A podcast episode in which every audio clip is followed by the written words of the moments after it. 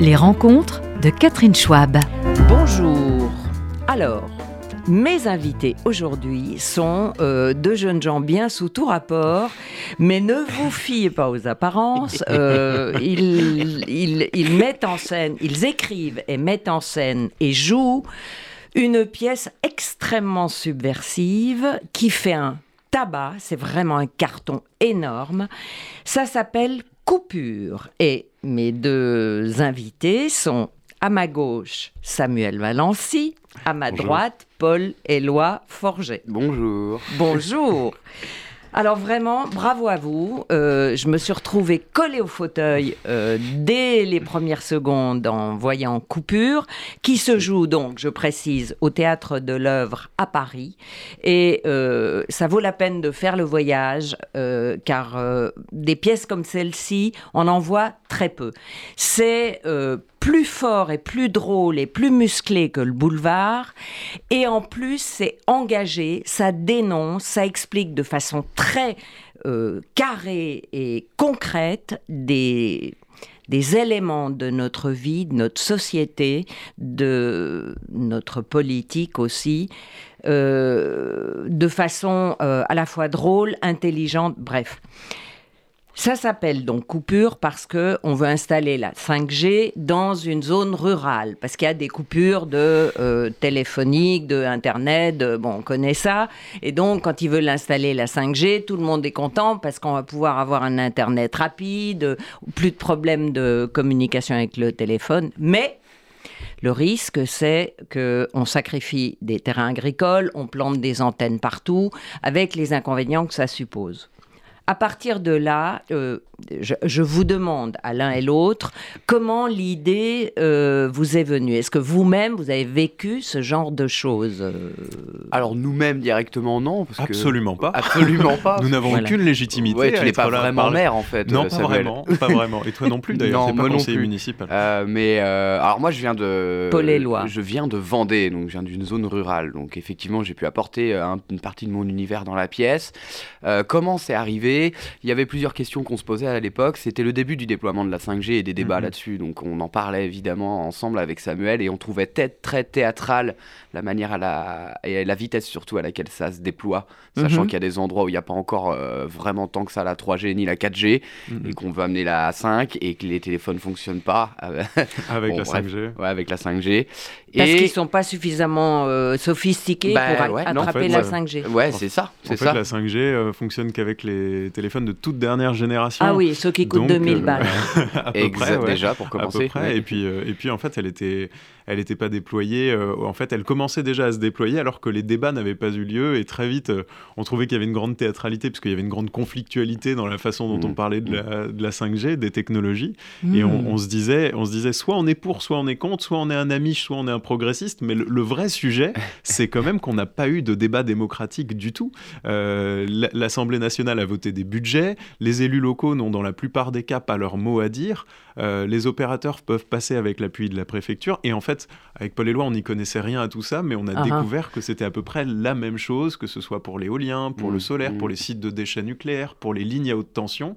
Et à chaque fois, ça mettait euh, euh, en branle un imaginaire assez hallucinant de gens qui débarquent dans des communes, qui décident pour les habitants avec une forme de violence démocratique. Et on trouvait qu'il y avait beaucoup de théâtralité là-dedans, beaucoup d'étrangeté. Vous dites une violence démocratique, c'est Mm. presque antinomique, c'est-à-dire Mhm. euh, une violence autocratique carrément, parce que c'est ce que vous expliquez dans la pièce de façon très drôle. Mais au fond, euh, vous étiez choqué euh, par euh, le fait qu'on n'avait pas notre mot à dire quand on habite à côté ou qu'on est un élu. Euh, euh, Le, le- le citoyen lambda, déjà, euh, n'a pas forcément demandé. Enfin, la finalité, qu'est-ce que c'est? Parce que avec, quand on a la 4G déjà bien propre, on peut regarder des vidéos en haute définition en pleine forêt. Donc, qu'est-ce qu'on va faire de plus avec la 5G Enfin, il y avait un peu. ça, ça c'était théâtral pour nous. Il y avait Voilà. matière à écriture. Et le théâtre apparaît quand l'absurdité arrive et le conflit arrive. voilà. Ce qui nous intéressait. Mais justement, alors c'est quand même une question euh, qui, qui m'intéresse, c'est euh, comment êtes-vous arrivé au théâtre l'un et l'autre? Alors j'ai compris que vous, vous, vous habitiez en Vendée dans une Mhm. zone euh, rurale, Ouais. et vous, Samuel Valency, vous êtes euh, de... Moi, j'ai De deux, parents, deux parents vétérinaires en banlieue parisienne. J'ai fait une grande école de commerce et euh, j'ai fait totalement autre chose et pendant et après, puisque je commençais déjà à faire du théâtre euh, en parallèle de mes études. En fait, j'ai eu une rencontre très forte avec euh, Philippe Tesson. Euh, que nous venons de perdre, qui était un homme assez Mm. extraordinaire et qui a, été mon, qui a été mon mentor euh, au, théâtre de, au théâtre de Poche. J'ai été son assistant de production. Et donc après, je me suis plongé dans le théâtre. Et tout de suite après, euh, après les études, j'ai créé la compagnie La Poursuite du Bleu. Et qu'est-ce que vous avez appris justement en étant assistant de production dans un petit théâtre comme le Poche Montparnasse? Euh, Ce qui est formidable quand on est dans un petit théâtre, c'est qu'on apprend tout. On est obligé Ouais. de tout faire. Il faut faire la communication, les relations publiques, les dossiers de presse, les budgets, les demandes de soutien au fonds de soutien au théâtre privé. Enfin, c'était un, c'était un panorama gi- gigantesque et génial. Et puis en plus, avec un homme de la, la curiosité, de l'intelligence, de la culture de Philippe Tesson, euh, je pense que j'ai dévoré cette, cette année-là euh, 300 pièces en tant qu'auditeur, lecteur et spectateur. Voilà, Donc, c'est formation accélérée en un an. C'est ça, Ouais. ça. Et vous, Paul Éloi, euh, Forget, comment Alors rien à voir. moi, pas scolaire du tout. J'ai arrêté l'école très tôt pour bosser le plus vite possible. Et, euh, et Pourquoi vous n'aimiez pas l'école? Euh, l'école ne m'aimait pas. Plus en, juste. plus, je, me- en plus, je me venge aujourd'hui. Enfin, je me rattrape. C'est-à-dire qu'il y a réconciliation parce que je, je forme euh, des élèves de troisième et de, de terminale à la prise de parole en public. Donc, je suis revenu dans les murs. Euh, mais Incroyable. non, c'est que un peu hyperactif, un peu dissipé et le cadre était un peu étriqué. voilà. J'ai travaillé le plus tôt possible et puis en travaillant, je me suis rendu compte que en termes d'épanouissement perso, c'était pas ça. Et Vous faisiez quoi? Ah, j'étais commercial. Hmm. Voilà, je démarchais, je vendais, euh, je- voilà, je suis pour, pour bosser pour vivre quoi. Bon, vous avez la tchatch. Hein, oui, voilà. j'ai- commencé à affûter la tchatch peut-être à ce moment-là, c'est sûr. C'était le début de ma formation, on va dire, sans que je le sache encore. Et puis ça m'a pris comme ça, comme un coup de tête. Euh, j'ai entendu parler des cours Florent, j'y suis allé, j'ai essayé, ça s'est hyper bien passé. Ils m'ont dit vous restez là, sinon on vient vous chercher.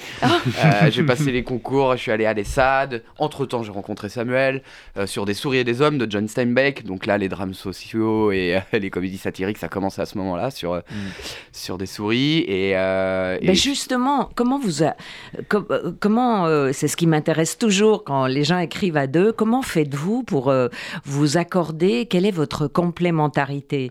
Parce qu'on peut être copains, mais de là à travailler ensemble et On a envie de dire la même chose, mais pas de la même façon. Exactement. Globalement, Ah. c'est ça. Donc on Mhm. trouve des compromis. euh, Et puis on n'a pas vraiment de, enfin on n'a pas de rôle à signer dans, dans l'écriture. Euh, moi j'ai toujours l'impression qu'on partage le même cerveau. Mhm. Alors, et l'avantage d'être deux, c'est qu'on peut se répondre, qu'il y a une vraie vitalité Mhm. dans l'écriture et que souvent on se contredit l'un l'autre, donc ça crée du conflit, donc Mhm. ça crée du débat, donc ça crée du théâtre. Euh, mais pour autant on s'assigne pas un rôle. Euh, moi j'aime beaucoup travailler la structure, mais je vais être autant dans les dialogues avec Paul Éloi que Paul Éloi à un moment va avoir une idée géniale de structure. En fait c'est juste qu'à deux on rebondit, on vit ensemble Ouais. et ça se confirme autant quand on galère que quand on passe une après-midi Oui. d'écriture géniale. oui, oui, autant on avance deux fois plus vite qu'on peut galérer deux fois plus aussi. Si, euh, Oui, c'est-à-dire qu'on tourne en rond ensemble petit et peu, c'est encore pire. peut arriver, ça peut arriver. Mais quand même, euh, on s'est rendu compte que euh, si on est bien à l'écoute de l'autre, il y a quand même une grande richesse qui peut sortir d'un duo comme ça. Si on, s'écoute- si on écoute bien l'autre. Si, euh, Parce que euh, séparément, vous avez essayé d'écrire aussi euh, Samuel a déjà écrit deux pièces, euh, Ouais. deux pièces lui tout seul. Bon, je me mêlais un peu des choses, je regardais les choses d'un peu plus loin qu'aujourd'hui, mais quand même. Et déjà, Mais euh, Samuel, euh, l'inversion de la courbe et Mélodie L'inversion de la cour. voilà, voilà. dans lesquels je jouais pour le coup. Mhm. Euh, donc on a en fait notre duo mise en scène écriture jeu, il s'est il s'est fait au fur et à mesure des années. Ça nous a pas pris comme ça. euh, on va faire tout ensemble maintenant. C'était déjà en train de se préparer sans qu'on s'en rende vraiment compte. Et Mm. puis euh, Samuel voulait revenir sur scène parce qu'il jouait avant, mais il avait pas joué depuis un petit moment. Il voulait revenir sur scène. Et moi je voulais passer à la mise en scène, à l'écriture. On s'est dit, bah alors sur coupure, on va tout faire tous les deux en fait.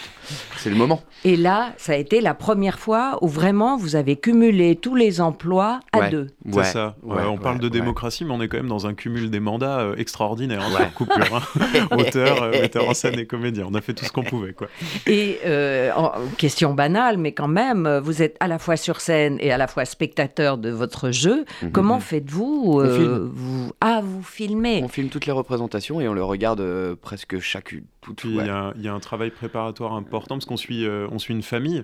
Euh, donc voilà, et nous on, fait à la fois un travail très incarné sur les comédiens. Donc là, on a été accompagné par une coach qui a été super, Nathalie Juvet, pour la citer. Mm. Et pour lui Juvet. rendre hommage, c'est une Oui. comédienne extraordinaire et elle a fait un travail formidable avec nous sur ce trio familial qu'on suit, ce maire et sa famille exploitante euh, agricole euh, qui doit gérer l'arrivée de ses antennes aussi sur les champs à côté, etc., tout ce que ça provoque. Ouais. Et puis à côté de ça, nous, on aime beaucoup travailler des grandes images, donc on arrivait avec l'équipe avec déjà des plans quand même de comment est-ce qu'on va installer les grandes images, comment ça va se déployer, et après on se met en regard l'un et Mhm. l'autre, et on filme quand on peut pas être en regard l'un et l'autre.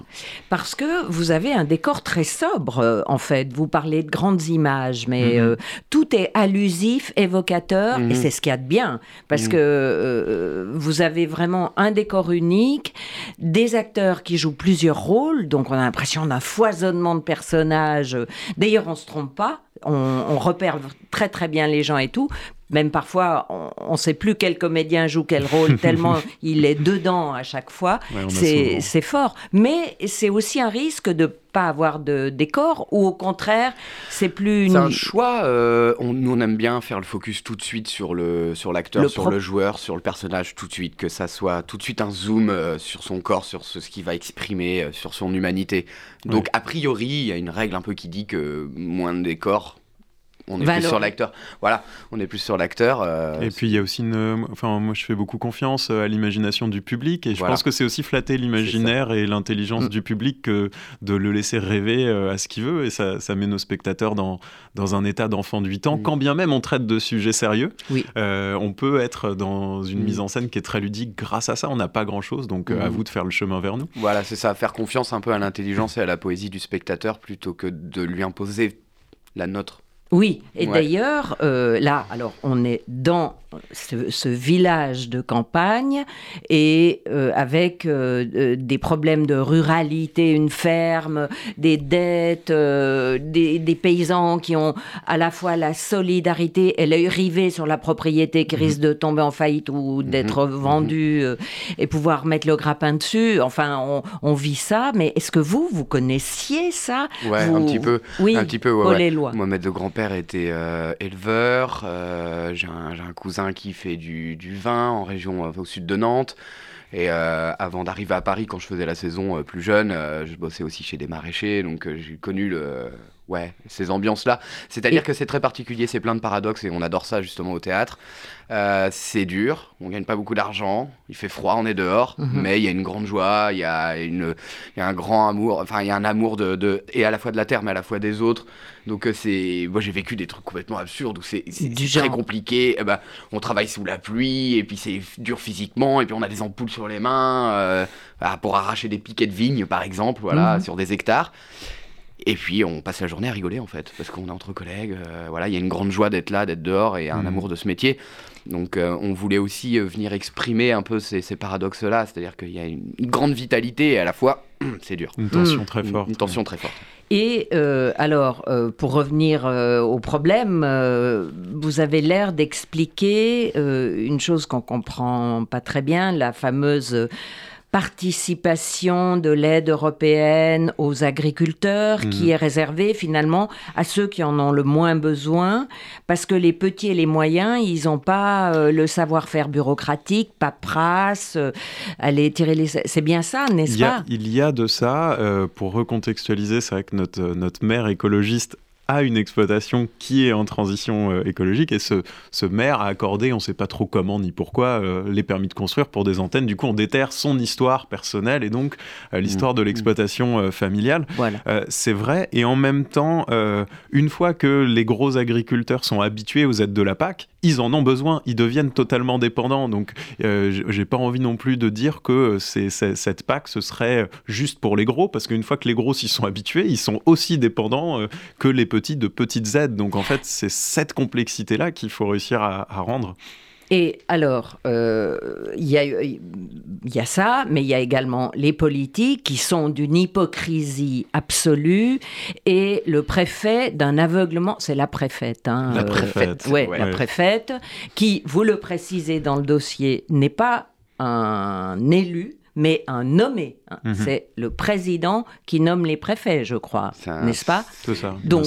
Euh, là, vous pointez un truc qui est quand même assez grave et euh, vous, vous expliquez à quel point les politiques sont sans foi ni loi. quoi. Il n'y a pas de conviction. On sort de là. Euh, en fait, on Samuel. on s'indigne pas euh, du fait qu'il y ait des nommés qui représentent l'État sur des territoires. C'est pas de ça dont on s'indigne. Ce, ce dont on s'indigne, c'est de voir que ce qui se déploie sur le terrain du voisin, qui va me gêner autant que lui, mais qui pourtant ne va me rien me rapporter, alors que ça va lui rapporter parce que c'est sur son terrain, que la façon dont les technologies qui nous entourent se déploient, elles se déploient de façon violente. Elles se déploient sans la consultation des gens. Euh, en Allemagne, quand on a commencé à déployer l'éolien, on utilisait des associations de citoyens Mhm. qui ensemble se fédéraient pour dire ben, ça va être notre parc, on va être associé aux revenus que ça va générer, et puis euh, en fait on va considérer que l'énergie c'est un commun et qu'en fait ça nous revient et que si demain on doit la démanteler cette éolienne, eh ben on va le, on va le gérer ensemble collectivement. Et en fait on voit que le- la façon dont les intérêts privés de grands groupes viennent s'insérer dans la démocratie, ça tord tout. Et finalement, on se retrouve dans un modèle d'imposition. Et ce qui est passionnant à une échelle rurale, c'est que une éolienne, une antenne dans le paysage, ça se voit. Vous mettez la 5G à Paris, euh, ça le voit sur l'écran de votre téléphone si vous avez un téléphone de dernière génération, mais ça crée pas un conflit entre voisins. Alors que là, on se met en ruralité, on met une éolienne, on met une antenne, d'un seul coup, ça devient un, débat, ça crée une comédie humaine qui est assez gigantesque à traiter, et ça, ça nous a beaucoup plu. Le groupe est pas vraiment pris en compte en fait, c'est un peu la somme des intérêts personnels une fois de plus. que l'opératrice elle vient, elle vient voir le conseil municipal, ça bloque une fois avec le groupe, après ils vont voir chaque personne individuellement et ils font marcher la somme, ils font marcher les intérêts personnels des gens. Ils cherchent pas à creuser les choses avec le Non. groupe. Et est-ce que vous, en tant que Français qui êtes né dans le pays, vous trouvez que, euh, vous comparez avec l'Allemagne, c'est vraiment intéressant, que les Français ont ce côté versaillais, euh, Louis XIV, euh, imposé euh, d'en haut, pyramidal, euh, des décisions euh, avec un naturel confondant. Mais- Est-ce que Quelle est l'alternative qu'on propose? Il y a Mm. des millions de personnes dans la rue en ce moment, elles savent pas comment euh, manifester leur voix. On a proposé des choses, des alternatives. Il y a eu la Convention citoyenne pour le climat. Euh, il en reste une partie euh, dans la loi climat, mais qu'est- qu'est-ce qu'on a fait concrètement de toutes ces propositions? Qu'est-ce qu'on a fait concrètement du grand débat national, dont on a perdu les archives? On en est là quand même aujourd'hui. Donc, je veux dire, euh, je crois que l'alternative, elle est désirée. Il y a une envie de participation. Mais est-ce que les conditions sont réunies pour participer? Est-ce ce serait quoi les conditions? Est-ce euh, qu'une, bah, je, je cite quelques interrogations. Est-ce qu'une femme euh, qui est mère au foyer, qui en plus a une charge professionnelle qui aujourd'hui est celle d'une femme moderne de- qui travaille 40 heures par semaine, est-ce que c'est possible pour cette personne de donner euh, 5, 10, 15 heures de son temps à la démocratie locale? Est-ce que c'est jouable? Euh, Donc, quand on a lancé la Convention citoyenne pour le climat, on n'a pas juste dit on va réunir des bonnes volontés tirées au sort. On a dit on va réunir des bonnes volontés euh, tirées au sort, indemnisées, dont on paye les babysitters, dont on paye les, les frais, et on crée un temps d'intelligence collective. mhm. Pour l'instant, il nous manque de ces temps d'intelligence collective. Et donc, c'est une réflexion immense hein, qui s'ouvre quand on commence à poser ça. C'est sur le travail, c'est sur les modes de vie, euh, c'est sur euh, quelle est ma place dans ma société locale. Et est- est-ce que mon représentant, il me représente ou est-ce que je lui donne mandat pour décider? Mhm. Et c'est pas tout à fait la même chose. Et on n'a pas encore trouvé euh, comment tout ça euh, interagit, comment ça se crée ce dialogue. Est-ce qu'il faudrait qu'on soit une euh, confédération, par exemple, de façon à ce que le pouvoir soit échelonné euh, au niveau euh, fédéral, euh, cantonal, communal, municipal, et les gens auraient l'impression d'être un peu plus acteurs de leur vie euh, Là, je Par pense qu'on va, je pense qu'on va arriver aux limites de nos compétences. hein. Ah, mais euh, c'est à je ce moment-là que j'ai pas été assez à l'école. Ça m'intéresse. Euh, mais est-ce que les politiques sont venus voir ce que vous avez Oui. dé- développé? Et on Parce a que eu, ce que vous me dites maintenant, vous le, vous le faites concrètement euh, avec une histoire euh, on le fait sur sentir scène. en tout cas. Oui. On fait sentir euh, d'où vient ce qu'on appelle en ce moment ce, ce- ce mal-être euh, démocratique? On a eu le préfet du Vaucluse qui est venu et qui a adoré le spectacle. Comme quoi, Ah je bon pense que ce qu'on fait n'est euh, pas euh, politisé au sens où on met le, le doigt sur un mal-être qui est partagé aussi par les politiques. Moi, je défends euh, un maire hein, au plateau euh, qui est tiraillé entre des intérêts personnels, l'intérêt collectif, les promesses qu'il a faites, la réalité de ce qu'il peut délivrer. Et en fait, euh, on sent qu'il y a un système dans lequel les individus sont perdus et que le système fournit pas Mm. les objectifs individuels, quoi. Et qu'à la fin, il tord les objectifs individuels. C'est ça qui est beau à traiter humainement, je trouve. Et le maire qui est venu, il était gêné ou euh, il a dit vous avez raison, euh, ça me fait faire un mea culpa? Ça- ça dépend des maires. réagi? Ça dépend des maires. Euh, à Montivilliers, euh, il était très touché parce qu'il avait eu affaire à, à- à des cas euh, similaires. euh, Ah, euh, À Paris, il y a des députés ou même des ministres euh, qui sont venus. Le ministre de la Culture, par exemple, l'éducation. Françoise Nissen Françoise est venue, l'ancienne euh, ministre de la ouais. Culture, mais euh, on n'a pas encore eu de ministre euh, dans la salle. Mais en tout cas, ce qu'on trouve intéressant, c'est d'ouvrir euh, d'ouvrir le, dia- le dialogue, que ce soit Mhm. avec nos spectateurs ou avec les, les politiques. De... Mais- Quand on sent ce malaise-là, qu'est-ce qu'on peut faire en fait? Ouais. Et, Et- aujourd'hui, il n'y a pas de vraie réponse. C'est ça qui est frustrant, c'est que on sent qu'il y a un- vraiment, il y a une phrase dans le spectacle où on dit à un moment, euh, euh, oui, on peut en parler. Mais c'est déjà décidé que c'est comme ça, et c'est un peu la sensation du moment Mm, en mm, général. mm. Je pense que la, la réforme des retraites est un symptôme de ça. Euh, je ne sais pas si les gens sont énervés par la réforme des retraites ou par la méthode générale, et c'est pas très clair. Mhm. Très juste. Et là, on parle de problèmes de communication, mais c'est la structure du pouvoir euh, qui est en jeu et qui Et est qui en cause. Euh, vous avez un côté militant plus profondément. euh, Samuel Valency et Paul Éloi Forget, j'insiste. Votre euh, euh, collectif euh, s'appelle comment? Et euh, donc vous avez une compagnie La Poursuite du euh, Bleu. qui s'appelle La Poursuite du Bleu, mais euh, votre côté militant, par exemple, qui distribue des petites coupures qui valent 1 euro euh, à chaque euh, spectateur qui vient acheter son billet, euh, c'est une forme d'engagement parce que l'euro, il sert à acheter des produits avec lesquels vous avez eu un accord pour euh, qu'ils soient local, écolo et tout. Euh, Ouais, de défendre des choses qui ont du sens, de déborder un peu du, de déborder un peu de la scène. euh, Et vous de- avez ça, par exemple, en sortant de scène, vous avez des gens qui viennent euh, et qui disent euh, je veux militer avec vous, je veux. Ouais. Ça arrive? Mais ouais, ouais, ouais. On a discuté avec des jeunes hier qui étaient en école d'agro, euh, qui étaient euh, Ah. trop contents de, de, de voir qu'on défendait, euh, qu'on défendait ces choses-là. Euh, ah bah oui, bien sûr, bien sûr, bien sûr. Et, euh, et on espère aussi que ça va toucher d'autres compagnies qui vont vouloir aussi fonctionner comme nous, surtout. Parce que votre objectif, ce serait quoi, justement C'est de, former. de partager un, de partager un engagement, de donner envie aux gens de s'engager. C'est pour ça que le, le spectacle se termine sur cette tension dramatique. Je ne vais pas la révéler, mais Non. sur cette, euh, sur cette euh, envie d'engager le public avec nous. Euh, c'est- vers ça qu'on a envie. Moi, je, je dis toujours que tout ce qu'on fait est politique. Euh, quand vous montez un spectacle, à un moment, il faut trouver de l'argent et cet argent ne tombe pas par magie. Vous allez demander Mm. des subventions, vous allez demander à des municipalités de vous préacheter votre spectacle en tournée.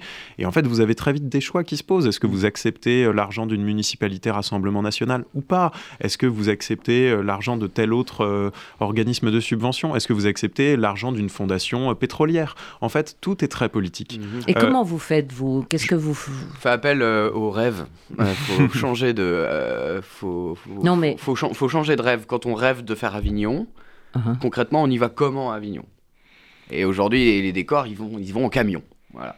Et aujourd'hui, on est en train de mettre, enfin Samuel surtout est en train de mettre en place un fret ferroviaire pour faire Avignon, continuer à rêver d'Avignon sans polluer. En fait, c'est toujours euh, continuer à rêver, mais en, en adaptant les rêves.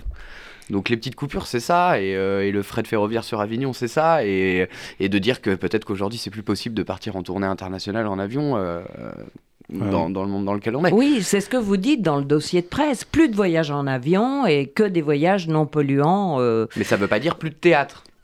Voilà. Il faut continuer à rêver, c'est et C'est un important. autre rêve. Est-ce que c'est pas un rêve qui a autant de valeur que de dire euh, la pièce, on va la confier à une autre compagnie à l'autre bout du monde et on va les accompagner artistiquement et puis c'est eux qui vont monter notre pièce et c'est c'est une autre je- transmission. voilà, c'est une autre valeur artistique mais c'est pas moins intéressant. Bien sûr, et même Ou alors on y économiquement, va à la voile. Mais moi je, je rêve de partir faire une tournée euh, à la voile, Mais, euh, euh, avec toute bien la sûr, troupe, oui, on comme autrefois. mais bien mais Oui. sûr. Et vous pourriez jouer sur le bateau en même temps. On, euh, pour- on répéterait sur le bateau. Ouais. Il faudrait faire Mais une euh, croisière. c'est c'est vrai qu'on a cette sensation-là que le public est touché et quand il sort et qu'il voit les engagements de la compagnie, ça résonne, c'est pas que des mots. non, Euh, c'est Robert Meadows, euh, l'auteur du, du rapport des limites à la croissance en 72, qui disait euh, l'action est plus, un- est plus importante que les mots. On a besoin à un moment d'avoir des repères, d'avoir des modèles, de voir que autre chose est possible, et on a envie d'entretenir ce rêve-là. Je pense que chez un jeune créateur, pardon, chez un jeune créateur aujourd'hui, les modèles, c'est des vies qui ont des impacts très très euh, significatif.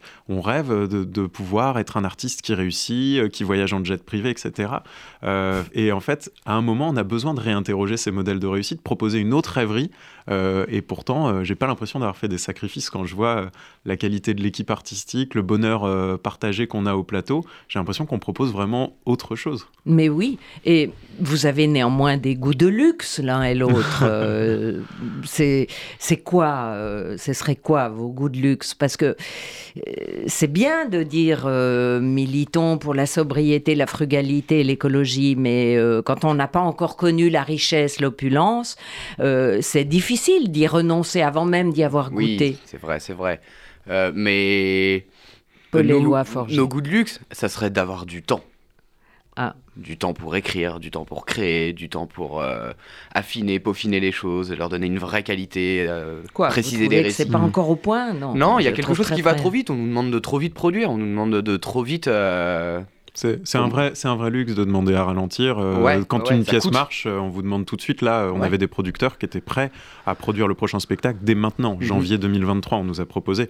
En fait, c'est des temps qui sont pas raisonnables. Donc, je rejoins Paul Éloi, ouais, le fait d'avoir le temps, c'est un, vrai, un, vrai luxe. Et puis, euh, en fait, le luxe, par définition, hein, dans son, son, terme, son, son acception euh, exacte, euh, c'est ce qui vient en plus. C'est ce dont on n'a pas forcément besoin. Et je trouve que Sylvain Tesson a une phrase assez magnifique quand il dit Rien ne vaut le luxe d'un bout de pain quand on a faim. Euh, en fait, c'est vrai, ça, dépend où on place ses désirs et d'où et d'où on commence. Je trouve ça sain, par exemple, que dans la compagnie, on dise bah, tous les gens qui sont comédiens, ils sont payés pareil. Euh, en fait, euh, pour moi, le vrai luxe, c'est les valeurs qu'on partage, d'avoir cette chance de, de travailler en partageant des valeurs communes, d'avoir un rêve commun. Enfin, de quoi... Et puis payer pareil, ça veut pas dire moins bien payé. Non. si, La, si, la, salle est bien, si la salle est bien remplie, on gagne tous bien notre vie. C'est un, mm. un, beau, c'est un beau pari collectif aussi. C'est ce que j'allais vous demander parce que euh, je calcule à peu près combien de salaires il faut sortir avec votre truc. Euh, J'ai pas réussi à savoir tout à fait, mais enfin, ça fait beaucoup de salaires quand même. Ce qui mm. veut dire que vous devez absolument aller voir des gens riches qui ont les moyens et vendre votre euh, votre création. Et euh, vous allez auprès de gens qui parfois vous débectent un peu, non? Comment, comment faites-vous pour euh, aller réclamer de l'argent à des... la première chose que j'aimerais dire, c'est que je pense que le problème n'est pas à échelle individuelle le, problème n'est sincèrement pas à échelle individuelle. C'est un système. C'est un système. Euh, j'entendais j'entendais des, des, analyses extrêmement pertinentes qui disaient dans des pays où on a fait un grand reset sur le patrimoine, on a dit on rééquilibre très fortement les choses, ça a été le cas notamment en Chine. Finalement, euh, quelques années plus tard, on se retrouve avec les mêmes familles qui se retrouvent avec le même niveau d'inégalité parce que le système scolaire, par exemple, le système culturel reproduit d'autres inégalités. Hmm. Est-ce que, est -ce que ça a du sens d'en vouloir à un individu ou est-ce que c'est pas plus intéressant d'aller questionner, mais qu'est-ce qui nous amène dans ces rapports-là mmh. Qu'est-ce qui fait qu'aujourd'hui, euh, par exemple, la moitié des sièges parisiens finissent entre les mains de, milliardaires? Est-ce bien? N'est-ce pas bien? Si c'est pas bien, est-ce qu'on peut s'interroger collectivement sur qu'est-ce que vous imaginez? Enfin, regardons les choses telles qu'elles sont. Il y a d'autres systèmes qui existent. Euh, je ne sais pas si on a forcément envie de défendre une culture qui n'appartient qu'à l'État. Euh, ce qui compte, c'est de maintenir une diversité et dans quelle mesure on arrive à le faire, et dans la presse, et dans les médias, et dans les théâtres, qu'il y ait une liberté d'expression. Et pour l'instant, euh, pourvu que ça dure, on l'a, et c'est une chance, quel que soit l'endroit où on joue, peu importe avec qui on discute. Et pour vous répondre, les concessions sont quand même très minces. Euh, Coupure est un spectacle qui a été totalement autoproduit, avec des subventions de l'ADAMI, de l'Aspédidam pour leur rendre hommage, de la ville de Paris euh, pour lui rendre hommage également, euh, et puis avec les moyens de production qu'on a, qu'on a nous. donc aujourd'hui, c'est une production qui est totalement indépendante. Donc c'est mmh. quand même une grande, une grande chance une grande chance. Alors, je rappelle ce que c'est. Ça s'appelle Coupure, c'est au théâtre de l'œuvre. Et euh, j'ai sur mon plateau les auteurs et euh, interprètes de cette euh, création géniale. Coupure au théâtre de l'œuvre. parlant d'accès à la culture, justement, je pense à vous, Paul Éloi. Vous devez. Je, lisais que vous souhaitez attirer euh, dans les salles de théâtre des gens qui n'ont pas l'habitude d'y venir, euh, les intéresser à des thématiques comme celle-ci, euh, la démocratie euh, citoyenne de base. Et j'aimerais bien savoir, est-ce que vous trouvez que l'école n'a pas le bon système pour intéresser les gens à la culture Vous qui êtes un Alors, réfractaire. L'école, je sais pas, mais en tout cas, c'est sûr que à l'école, moi, je rigolais pas beaucoup quand j'apprenais. Il y a peut-être quelque chose à aller chercher au niveau de la case plaisir, de la case jeu, peut-être pour l'éducation. Bon, voilà, je m'arrête Oui. là-dessus pour l'éducation. En tout cas, ce que nous, euh, on, on a cherché à faire, c'est d'avoir un spectacle qui soit agréable à voir. C'est-à-dire qu'en fait, il a, on- quand on a décidé du sujet, on a, on, a bien vu tout de suite que c'était dramatique et profond. On l'avait, on n'a pas eu Mhm. besoin de l'écrire ça parce que c'était sûr, ça y était. Maintenant, on a trouvé comment alléger les choses, euh, raconter avec humour, euh, euh, intégrer de la poésie, euh, de l'absurdité, du gag, que ça soit physique ou de jeu de mots ou voilà, euh, de- d'absurdité de personnages, voilà, pour que les, les gens puissent quand même comprendre. comprendre de manière ludique. Je Mhm. pense que ça s'imprime mieux Oui, les quand choses. on rigole, que c'est vrai. de marteler et que, de, que et le lendemain ah mais c'était pas un si bon moment même si c'était un beau spectacle ça n'empêche pas mais c'était un moment douloureux du coup le thème est douloureux du coup je m'échappe un peu et j'arrête d'y penser là Ouais. on- je pense qu'on met en place une autre mécanique quand on Oui, parce quand on est dans le il y a une jouissance Oui, véritablement, ouais. une en délectation. tout cas moi en, en tant que public c'est sûr c'est ce que c'est ce qui se passe pour moi donc je fais confiance à mon ressenti aussi et je me dis que je vais aller chercher ça chez, chez les autres Ah, mais je confirme, euh, c'est le ressenti euh, de toute la salle qui était autour de moi et moi comprise, euh, vraiment. Et on nous, on rit, s'éclate. on est bien, Et nous, on s'éclate. Et on nous, a on envie heureux. que ça continue. Oui, Ah, exactement. nous, on voit que Mm. vous vous éclatez. Il paraît Et que c'est contagieux. Eh oui, c'est- eh ben, euh, mais c'est parce que vous avez vraiment peaufiné l'écriture et que ça fuse, c'est très rapide. On n'a pas le temps de respirer. Il faut être concentré d'ailleurs, euh, Mhm. parce qu'on ne doit pas se, euh, on ne doit pas penser à autre chose quand on est, quand on regarde votre euh, spectacle. Il faut vraiment être euh, dedans. Et euh, vous dites que vous gardez des places. Je reste sur ces, les gens qui sont éloignés de la culture, Mm. comme vous le dites. Les- les- vous gardez des places comment Tous les, gratuites? tous les soirs, il y a des places gratuites. Il y a 10 à 20 places qui sont gardées gratuitement pour des associations. Ça a été un, ça a été un sujet d'accord avec le théâtre de l'œuvre, mais c'est un sujet en fait depuis qu'on a créé le spectacle, ma- euh, ma- depuis qu'on a créé pardon la compagnie, ma première Mhm. pièce en fait l'inversion de la courbe dans laquelle euh, Paul Éloi jouait le rôle principal, euh, c'est inspiré de témoignages de l'association Les Petits Frères des Pauvres. Ah ouais. Euh, je trouve qu'on leur doit euh, ad vitam aeternam et que c'est un Mm. juste retour de continuer à leur offrir des places parce que sans, sans eux, notre aventure n'existerait pas. euh, Et du comme coup, elle elles sont remplies tous les soirs, les on, 10 a places. entre, on a entre 5 et 15 réservations tous les soirs d'associations. Alors, les deux principales, c'est Petits Frères des Pauvres et Culture du Cœur. Mais si, par exemple, demain, et là, je le dis aussi à la radio, s'il y a des associations envie de faire la démarche, vous envoyez un mail à contact.lapoursuitedubleu.fr. Et ces places, elles sont faites pour des gens qui n'ont pas accès à la culture normalement. Donc, euh, s'il y a une association qui aide des prisonniers en réinsertion, s'il y a une association euh, qui aide des jeunes qui sont éloignés de la culture, et ben nous, on est heureux d'offrir euh, ces 10 à 20 places tous les soirs et on le fait euh, systématiquement. euh, ça, ça donne du sens à notre métier. Puis on a aussi cette chance d'être à Paris, euh, d'avoir des places à 10 euros pour les moins de 26 ans. Mhm. Parce que la mairie subventionne 5 euros par euh, billet jeune, il faut le dire, hein, c'est pas, c'est pas rien. Et ça nous permet d'avoir euh, ces salles euh, en partie très jeunes, ce qui est une vraie chance hein, Oui. dans, le, dans le milieu théâtral. On a à peu près euh, un tiers de la salle tous les soirs qui doit avoir moins de 30 ans, et ça, c'est extraordinaire. Oui, oui, c'est Et vrai. puis pour le reste du territoire, euh, vivement la tournée.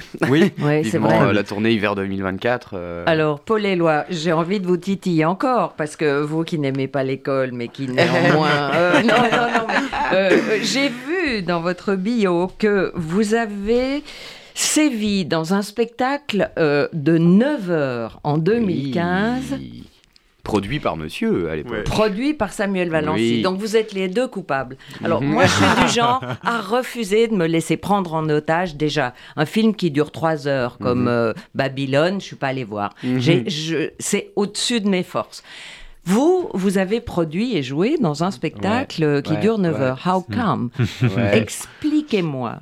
C'était euh, l'épopée, euh, l'épopée de, de Merlin, euh, la Mais- table ronde, le roi Arthur. C'était euh, Merlin ou la terre dévastée de Tancred Dorst. Donc c'est un- une pièce de théâtre qui a été écrite dans les années 80, il me semble, Ouais. par un auteur allemand, qui retrace avec beaucoup d'humour, un peu noir, un peu sombre, mais beaucoup d'humour, toute euh, la légende arthurienne. En Mhm. partant de la naissance de, Mar- de Merlin jusqu'à la chute euh, du royaume. Euh, on était une compagnie, euh, on était 12 au plateau, avec une moyenne d'âge de 25 ans, Uh-huh. dans la salle de répète du Théâtre du Soleil, à la cartoucherie à Vincennes. Et euh, c'était une aventure géniale, balèze, Pour fatigante. Ouais. Mais pour le public Ah, on a euh, très qui bien était rempli, planté, ça s'est Ouais, bien passé. bien, s'est bien bien passé. hein. Il y a un public euh, qui, qui, qui cherche. vient pour 9 heures. Ouais, mais vous savez, euh, Mais comment quand, ça il- se quand il pleut et qu'il fait pas beau, il y a des gens qui s'envoient une saison entière d'une série dans la journée dans leur canapé. Pourquoi pas le faire au théâtre? Non, je pense que vraiment. hein. Et c'était un traitement très feuilletonnant. Paul Ouais. Balaguer, le metteur en scène, avait, avait réussi ce, ce tour de force Ah oui, de oui. faire quelque chose d'assez haletant euh, malgré les, les 9 heures. Et les pas gens long venaient parce que voir. hein. C'était long parce que il y avait beaucoup de choses à dire, mais Ouais. c'était Ah. euh, c'était très punchy. hein. Très, très mais, co- punchy. mais comment vous faites? Vous faites des petits entractes Ouais, bien avec sûr, euh, une je crois qu'on faisait passe avec des- 1h45, un quart d'heure de pause, de nouveau 1h45, ensuite il y avait une heure, les gens ils mangeaient, on faisait, à, on faisait à manger et tout. Il y avait un bar et tout, et ensuite on refaisait une 1h20, et ensuite il y avait une, une- une grosse partie à la fin qui faisait une petite, un petit 2 heures, voilà, mais Mhm. c'était 4 épisodes quoi en gros. Et Ah, puis oui. euh, l'avantage, Mm. c'est que quand vous commencez par ça, tout a l'air facile après. Ah oui, là c'est formateur. Quand, quand la première production Ah ouais. que vous lancez dans une compagnie, c'est Merlin. C'était une euh, expérience de fou pour les acteurs. après, euh, euh, Mais dingue. oui, comment avez-vous fait pour emmagasiner le Ah ouais. texte sur 9 heures Je sais pas. Moi j'avais 4 pages de suite à la fin. Au bout de Ouais. 7 heures de spectacle, j'avais un passage de 4 pages. euh, Et Mais en fait, le- bah, la mémoire, c'est un muscle inépuisable. euh, plus on en apprend, plus on peut en apprendre. C'est Ah, ah. c'est un faux problème. On nous demande souvent Mhm. à la sortie d'un spectacle, quand vous faites pour apprendre tout ce texte, c'est un, c'est pas ça le, plus difficile. Mais est-ce que vous avez une technique magique euh, que vous pourriez nous Pour communiquer apprendre. pour apprendre euh, Ouais, il faut bien lire. D'accord. bien bien lire en Donc, articulant mémoire bien visuelle, avant les de, mots. avant de mémoriser. Et une fois qu'on a lu, par exemple, une page entière, si on a une page entière à apprendre, une fois qu'on l'a bien lu une quinzaine de fois à voix haute sans essayer de l'apprendre, là, on peut commencer à l'apprendre. Ah. Et on peut la découper en plusieurs morceaux, en plusieurs idées. Et ceux qui sont visuels, ils peuvent aussi mettre des couleurs, de, euh, voilà, pour Mm. retenir, euh, pour avoir l'image du texte dans la tête après. Mm. Et vous êtes obligé euh, de répéter avec quelqu'un pour que vous puissiez Après, il faut le dire à quelqu'un. Après, il faut le dire à quelqu'un. Après, un, si c'est un dialogue, il faut répéter à deux. Là, c'est limité tout seul. Si c'est un dialogue, il faut répéter à deux beaucoup. C'est ce qu'on appelle faire des italiennes. On se Voilà. dit le texte très vite comme ça pour affûter la, la diction et la mémoire. Ah, ah, Et le tac au tac, ouais. Quand, on est, quand on est concentré. hein. Quand on est toujours- concentré, pas hein. toujours. Non, on n'est pas toujours concentré, non. Non, non, mais on s'en fait encore même. Nous, au bout de 70 dates, on est à pas loin de 70 dates pour Ouais. coupure, on s'en fait encore le, avant de jouer. toujours on ouais. se redit le texte, toujours, toujours. Ah, d'accord. Ouais, ouais. Et euh, justement, parler de diction, euh, une chose qui me frappe, c'est euh, que ce soit dans les films, les feuilletons ou les pièces, souvent les gens manquent euh, d'une élocution claire, distincte. Est-ce que vous, vous avez des exigences? Parce que j'ai trouvé que c'était très limpide, euh, très clairement énoncé. Euh, vous aviez une coach. Non, je pense Euh, une bonne diction naturelle, Sam. Ouais, Oui. Moi, je j'en ai une très mauvaise naturellement, donc je bosse Comment? beaucoup. Ah ah, Ouais, du avec quelqu'un J'ai un cheveu sur la langue que- de- qui doit s'entendre un peu, je pense, depuis tout à l'heure. Euh, si je fais charmant. pas attention, il sort tout seul. Si je fais attention, je peux l'enlever. Voilà, mais j'ai appris à l'école à l'enlever ou le garder ou l'enlever. Euh, mais il faut, non, c'est du boulot quand même, c'est du boulot. Donc Oui. il y a la bonne vieille technique avec un crayon dans la bouche, mais il y a aussi, euh, voilà, s'échauffer bien le visage, euh, et puis lire, lire, lire, lire, dire, redire, redire, refaire, travailler, répéter, répéter. C'est, on est condamné Mhm. à ça, hein, je crois. hein. Mm. Hmm. Ouais. Répéter, répéter, répéter, répéter. Ouais, il y a pire condamnation. Oui, ouais. Bon, euh, vous avez, Samuel Valency, une licence en philo, je vois, hein, quand même. Et Oui. euh, vous avez... Avec une mention crachat, hein, vraiment, c'est, euh, Ah, ah. c'était limite. hein. Oui, mais, c'était limite. mais tout de même, vous l'avez. hein, ça, se, ça, se lit noir sur blanc. The Shift Project, qu'est-ce que c'est? C'est un think tank. C'est euh, un endroit où on, où on, réfléchit à éclairer et influer le, le débat sur l'énergie et le climat. Ça a été fondé par euh, Jean-Marc Jancovici, euh, qui est un ingénieur spécialiste des enjeux euh, énergétiques et climatiques. Oui. Et il a fondé ça il y a, il y a une dizaine d'années. Il faut lui, il faut lui rendre cet hommage. Ça fait un long moment qu'il essaye de sensibiliser à ces enjeux-là, à quel point l'énergie va jouer un rôle central dans nos vies et de plus en plus, et à quel point le climat en dépend. Mm. Donc voilà, il y a un travail significatif qui est fait par cette association. Et il s'avère qu'au début du confinement, je me suis retrouvé à m'occuper de la partie culture. Euh, le Shift a lancé un énorme travail qui s'appelle le, plan de transformation de l'économie française, humblement nommé. Euh, et l'idée, c'était d'imaginer si on respecte l'accord de Paris, si on fait baisser nos émissions de gaz à effet de serre de 80% dans tous nos secteurs d'activité, comment ça change nos secteurs d'activité, qu'est-ce qu'il faut réinventer? Et donc moi, je me suis occupé de la partie culture, parce que bah, ça fait un moment que je réfléchis à l'impact euh, de mes propres spectacles, et puis aussi que je m'intéresse au travail des autres sur ces sujets-là. Et en fait, ma pensée personnelle, c'est que le Covid a été euh, très clair sur l'implication euh, de la raréfaction euh, des ressources, de l'énergie, et sur les décisions qui sont faites en matière de priorité. Mhm. Je suis intimement persuadé qu'on a besoin de la culture, notamment pour animer ces débats dont on parlait tout à l'heure, ces enjeux politiques, démocratiques, mais soyons lucides, la culture ne passera jamais devant les ambulanciers, devant le fret pour alimenter les villes, au moment de passer à la pompe s'il y a des restrictions demain. Or, on sait que ces restrictions arrivent, que ce soit pour les raisons climatiques ou parce que juste le pétrole n'est pas euh, une énergie renouvelable. Elle est renouvelable sur 200 millions d'années, donc il faut, vraiment avoir du temps devant soi. Euh, donc on sent que les tensions arrivent, et je pense que si la culture fait sa transition maintenant, elle sera soutenable, résiliente, euh, durable pour les, années, pour les années qui viennent, et on pourra continuer de faire rêver les gens dans d'autres conditions. il faut inventer ces autres conditions. Mais vous parlez de culture polluante.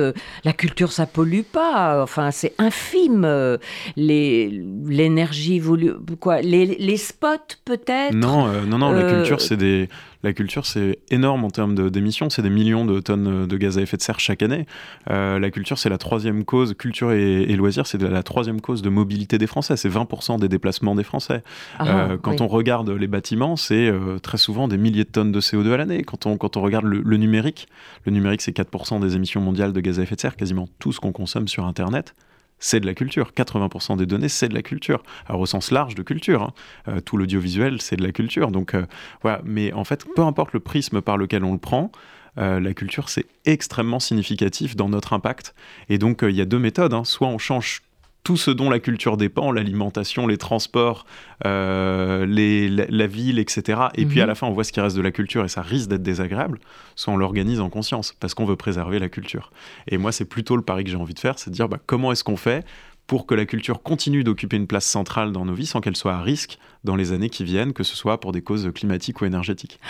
Oui, ben, c'est un objectif euh, qui mériterait une autre émission. Moi qui allais vous demander ce que vous souhaitez être sur Netflix maintenant que vous êtes, euh, vous avez un tel triomphe. Eh ben, euh, est-ce que voilà On a eu la hmm. proposition il n'y a pas très longtemps d'une adaptation cinématographique avec une éventualité sur les plateformes, mais c'est vrai que pour nous c'est les critères d'éco-conception, c'est-à-dire hmm. comment est-ce que l'œuvre va être diffusée, est-ce qu'elle va être diffusée en 4K ou en 8K, ce dont on n'a pas hmm. besoin, et ce qui demanderait la par exemple. comment le film serait fabriqué aussi. Comment le film serait créé. Tout ça, c'est des vrais pas la même chose euh, si on a une scène sur. Euh, je dis au hasard comme ça, mais sur la côte à faire, sur la, une scène de, prise de vue sur une plage à faire.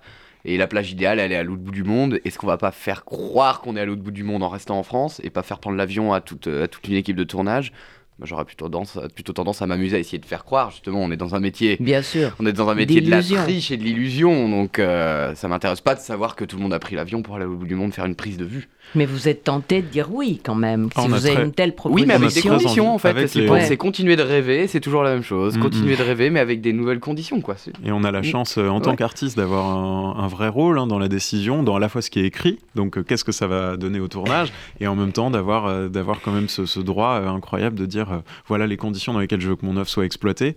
Donc les artistes ont un rôle majeur, non seulement sur les imaginaires pour les faire évoluer, pour raconter par exemple, nous on suit pendant tout notre récit dans Coupure, un maire écolo, euh, qui prend le train, qui prend, euh, qui prend le vélo, etc. Et c'est notre super-héros. Hein, pendant une heure et demie, il ne fait Oui. que se battre, etc. Et pourtant, il a une vie bas carbone.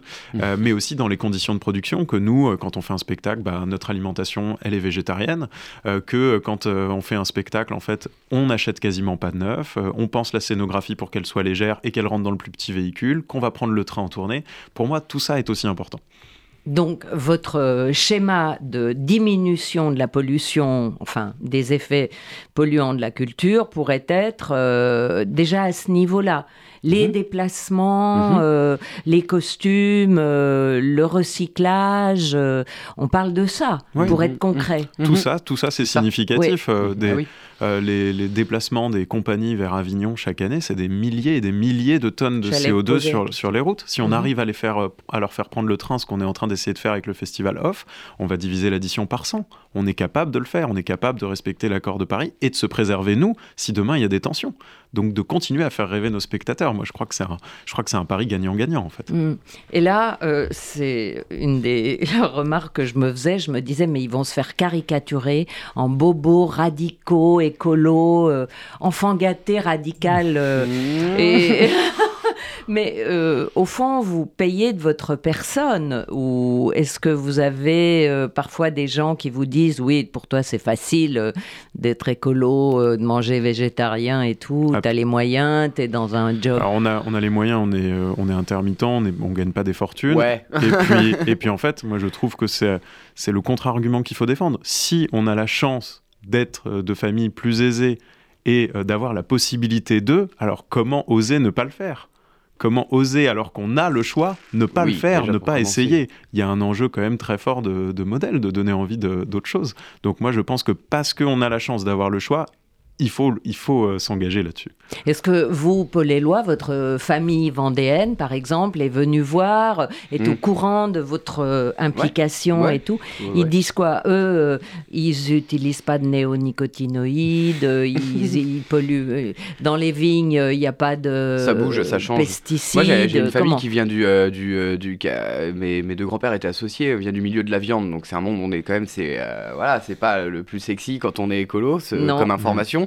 Mais. euh, ils sont en train de changer en fait, comme le monde est en train de changer, ils sont à l'écoute. Euh, je crois que tout le monde est attentif au bon sens. Ouais. Ouais, oui. Ils, Oui, sont, ils sont voir. venus voir le spectacle Ouais, Parce ouais, que pas ça a dû encore, leur parler Pas quand tous même. encore parce que j'ai mes frères qui sont plus loin. On n'est pas encore passé chez eux là-bas, mais mais euh, ouais, ouais, ouais. Et du coup, euh, ça les fait réagir, ça Ouais. les fait se sentir un petit peu euh, incriminés. euh. Non, pas incriminé. Non, non, non, non. Mais oui, alors c'est sûr que il y a aussi une histoire de génération. C'est pas spécialement juste ma famille. C'est-à-dire Mhm. qu'en fait, Mm. il y a un il y, a un- il y a un changement qui est porté aussi par une génération euh, de, de, de, de moins de 35 ans euh, de manière quand même plus forte parce qu'on a moins on a vécu moins longtemps dans le monde tel qu'il était euh, Avant. ouais. avant donc euh, c'est plus facile de perdre les habitudes Et Mais donc par exemple, normal Pour vous, c'est plus facile de pas manger de viande euh, que quelqu'un qui, qui en a mangé pendant 40 non ça n'a ans. pas été facile du tout non de moins manger de viande non c'est pas facile Mhm. Je crois que ça serait une erreur de dire que c'est facile. C'est un Mhm. vrai effort. Faut, faut, faut... Non, faut, faut pas être hypocrite par rapport à ça. Euh, c'est déjà bien de diminuer. Déjà, arrêter totalement pour quelqu'un qui en mangeait tous les jours. C'est énorme, mais déjà de diminuer. Si quelqu'un qui en mange tous les jours, il en mange plus que le week-end ou quand c'est la fête, quand c'est les fêtes de famille ou quand c'est le resto, mais que tous les la semaine dans son frigo il y en a pas, c'est déjà énorme en fait. Oui. C'est par là que ça commence. En Mais c'est pas facile. C'est un vrai, c'est un vrai effort, mais ça fait du bien à la santé aussi. hein. C'est Oui, pas euh, Ouais. c'est pas que c'est pas que le CO2, hein, c'est la santé aussi. hein. Non, c'était aussi une de mes questions. Est-ce que euh, vous, vous avez un entraînement physique particulier? Parce que euh, c'est astreignant physiquement de jouer tous les soirs comme vous le faites. C'est un métier d'athlète, Et plus ça ou bouge- moins oui. le comédien. C'est un métier, euh, faut faire du sport, ouais, c'est sûr. Comment mieux. vous faites? Alors vous, vous vous levez tôt pour aller faire du Toi, jogging? c'est comme- toi, c'est la piscine et Ouais, moi, c'est la. moi, je, je suis acrobate aussi un peu. euh, j'ai pas fait une grosse carrière, mais j'ai, j'ai, j'ai, euh, j'ai- moins maintenant parce que je commence à vieillir entre 600 guillemets, mais, euh, mais quand on a passé 30 ans, euh, voilà, après les, les blessures arrivent, mais Oui. Mais euh, j'avais bossé à l'Opéra Bastille en acrobate et euh, j'ai fait de la compétition en gym plus jeune et tout ça. Donc, et Samuel aime beaucoup le sport, elle a fait du foot et tout Ouais. ça. Donc on aime, on- nous, on aime le sport par passion, même sans parler de la Mhm. question de comédien, on aime le sport. Euh, moi, pardon, je vais régulièrement à la piscine. Je trouve que c'est un bon sport. Ah C'est ah. bien, ouais. Mais vous, vous vérifiez votre, euh, vos articulations, Mhm. vos muscles. Avant de jouer. Vous, vous, vous échauffez avant de Mhm. jouer, voilà. Ouais, puis c'est assez, euh, assez fascinant ce que, le, ce que le moment du spectacle peut créer. Il y a un moment dans le spectacle où je, je soulève Paul Éloi avec un colis dans les mains. Mhm. Euh, c'est- en fait, ça n'est possible quasiment qu'en représentation. C'est-à-dire que quand on essaye en répétition à froid, c'est impossible. Euh, même un petit peu échauffé. Mais par contre, euh, une, fois, une fois lancé dans une représentation avec l'adrénaline, Ouais. pour tout vous dire, c'est un truc qui est arrivé pendant une représentation. On s'est rendu compte qu'on pouvait le faire, donc on l'a refait. Mhm. Euh, mais du coup, il y, a aussi ce- il y a aussi cette euh, espèce de magie du plateau, de tout ce que ça crée d'être en danger devant 300 personnes au La théâtre. scène, c'est particulier. coup, euh, Le corps se met en réaction un peu de survie, en, en alerte maximum. Donc, on, Oui. on a des capacités un peu hors normes quand on est sur scène. Quand Mhm. on est malade, par exemple, on est malade avant et après, mais pas pendant. Et le- donc, personne ne n'annule son travail. Ah, euh, c'est compliqué si- d'annuler une date. chez hein. vous. Ça nous Ouais. est encore jamais Oh arrivé. là là là là, ouais, on touche du Pourvu que ça mais, dure. euh, Ouais, pourvu que ça dure, mais. Mais- euh, mais, ouais, Mais ouais. c'est vrai que même si vous avez euh, la grippe, euh, il n'est pas question de, de bâcher pour euh, la soirée. Ah, c'est com- vous compliqué. mettez en hein, cause ouais, tout c'est le compliqué. monde. Mais ça nous est pas arrivé pour l'instant, donc on, Mm. on a eu de la chance. On est un peu chanceux. Ouais. On est un petit peu chanceux. Vous jouez devant des Parisiens. Est-ce que vous trouvez, euh, vous connaissez un peu la réputation du public parisien? Ils sont snobs, euh, égoïstes, euh, blasés. Enfin, comment Est-ce que les Non, c'est pas la sensation que, j'ai. Et puis, euh, Il y a une les- certaine exigence sur le propos parfois. euh, Euh, il faut aller les chercher. euh, il, faut aller, Oui. il, faut aller les chercher, mais parce que c'est normal, parce que le public parisien a accès à plus de culture, donc il est, il- donc il, il y a, il, il faut le réveiller. Il, peut être un peu blasé parce que, mais c'est normal.